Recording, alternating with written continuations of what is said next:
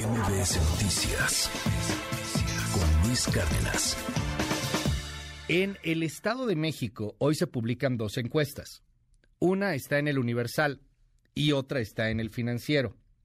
En el caso muy particular del diario El Universal, la ventaja de Delfina Gómez es de 59% contra 41% de Alejandra del Moral. Amplísima la ventaja. Ok, el Universal, ok, el financiero. El financiero trae datos similares. Delfina Gómez 57 puntos, Alejandra del Moral 43 puntos. Y por otro lado, en Heraldo de México aparece una encuesta, pero de Coahuila, en donde ahí la ventaja es para el PRI. Manolo Jiménez traería 46.8 puntos de ventaja, eh, bueno, de, de, total de votos, pues, contra 26 puntos de Armando Guadiana. El fin de semana, pues hubo eh, cosas interesantes, fueron los cierres de campaña en el Estado de México. De entrada, en el PRD y en el PRI, que se supone apoyan a Alejandra del Moral, pues se agarraron a sillazos. Esto pasó en el cierre en Toluca. Escuche.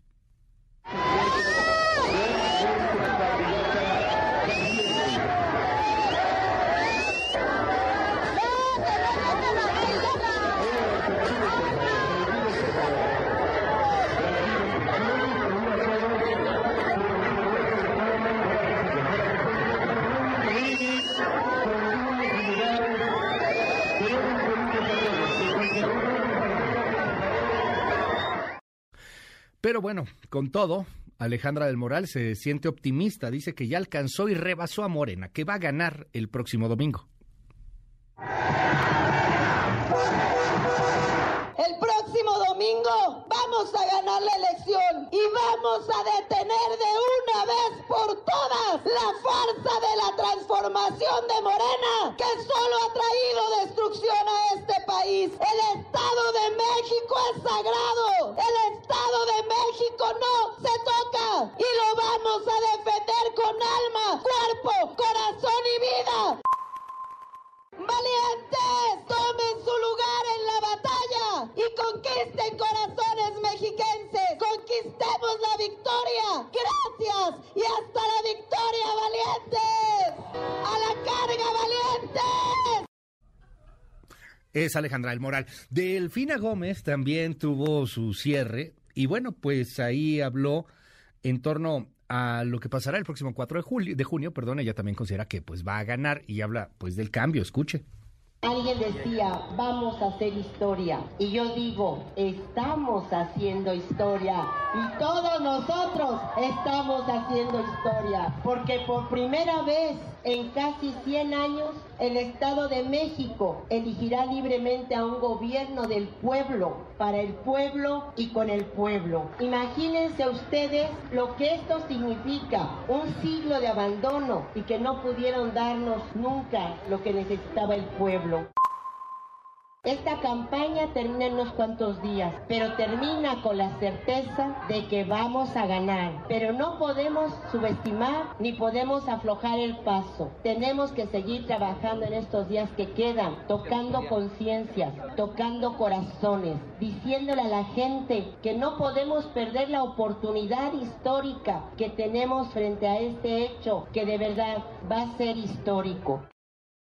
Bueno, es Rashabot, ¿qué lees de todo esto? La elección en el Estado de México y en Coahuila también muy interesante la cosa porque resulta que el verde ecologista llama a, votar por Armando Guadiana, pero el candidato del verde ecologista, Lenin Pérez, dice que ni más, que él no se baja y que él continúa siendo el candidato del verde, aunque el verde ya no lo apoya a nivel nacional. ¿Cómo estás, querido Esra? Buen día. Hola, ¿qué tal Luis? Buen día, buen día la victoria. Pues sí, en el caso de Coahuila parecería ser que se les hizo tarde a los operadores del gobierno federal o de Morena, pues para atraer al verde. Finalmente le doblaron la mano, no hay, no hay partido que pues aguante cañonazo de quién sabe cuántos millones de pesos o de posiciones, que hay que recordar que finalmente al verde lo que le pusieron enfrente es quiere ser parte o posible parte de la coalición para el 24, bueno, pues tienes que alinearte con eso, cosa que en el Partido del Trabajo pues, es más complicada. Claro, en ese caso, pues, lo que sucedió es que el centro, Manuel Velasco y compañía, los dueños del Partido Verde, pues simplemente ni le avisaron a Lenin Pérez, al candidato de pues el Partido Verde y la Unión Democrática de Coahuila, ni le avisaron que ya no era el candidato a una semana. Y bueno, pues esto obviamente no puede funcionar porque en la boleta ahí está inscrito. Pero bueno, ahí está la ruptura. Me queda claro que se trata otra vez de pues esta necesidad de controlar desde el centro procesos electorales y en un momento en donde ahí estaría una elección mucho más reñida, dicen algunos, no lo sabemos. La verdad es que hay que recordar, Luis, que con el tema de las encuestas en elecciones para gobernador nos hemos llevado enormes sorpresas. no quiere decir que eh, la encuesta no sirva, simplemente que pues, eh, son retratos que no sabemos si son bien tomados o no y que no definen a priori elecciones. Vamos todavía a ver qué sucede. En el caso, por supuesto, del Estado de México, lo que tenemos aquí es una contienda en donde eh, depende la capacidad de movilización de cada uno de los partidos o de los bloques para definir o para definir el próximo domingo quién triunfará. Estamos hablando de que pues si alcanzan a mover al 60 o más del 60% del electorado, tendría posibilidades la alianza de Angélica, de, em, perdón, de em, Alejandra del Moral, tendría eh, posibilidades Alejandra de entrar en la contienda, de lo contrario, una, una votación por ahí arriba del 50%, estaríamos otra vez pues metidos en un problema, dicen aquellos que eh, pues manejan todavía cifras creen que pueden manejarse como válidas. Acusan mucho a, a, Delfina de haber comprado muchas encuestas, pero bueno, ahí está, ¿no? El Universal y el propio periódico El Financiero, con encuestadores bastante serios, que a veces hay que recordar, sí se equivocan porque pues el tema de la metodología y las encuestas ha fallado, pero bueno, ahí está el resultado, ahí está Luis lo que tenemos enfrente. Y ante esto, ante este escenario que el próximo domingo terminará por definirse, aparece esta sentencia del Tribunal Electoral del Poder Judicial de la Federación eh, y por supuesto del propio INE, pues acusando al presidente de la República, López Obrador, que pues interviene en la campaña, que genera inequidad.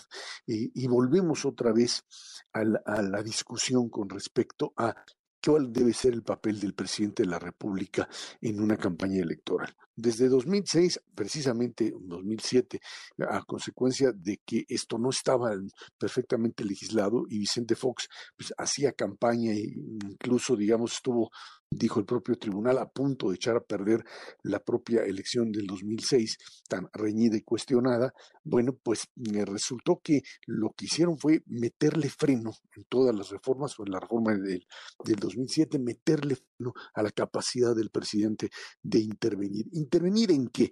En cualquier país, Luis, en cualquier país democrático, un presidente tiene derecho a hacer campaña por su partido y lo hace abiertamente y lo hace hasta el último día que lo permite la ley.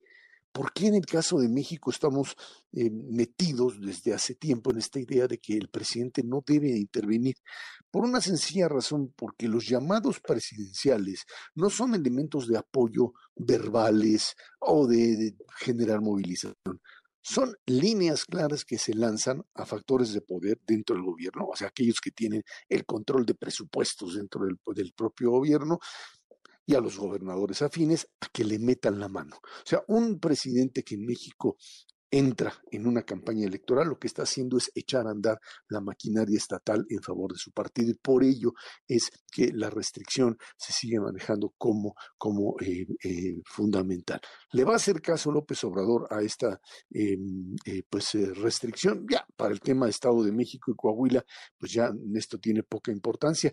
La, el gran interrogante es que después de esta elección veremos simple y sencillamente si para el tema de 2024 López Obrador, pues cómo le hace para hacer activismo.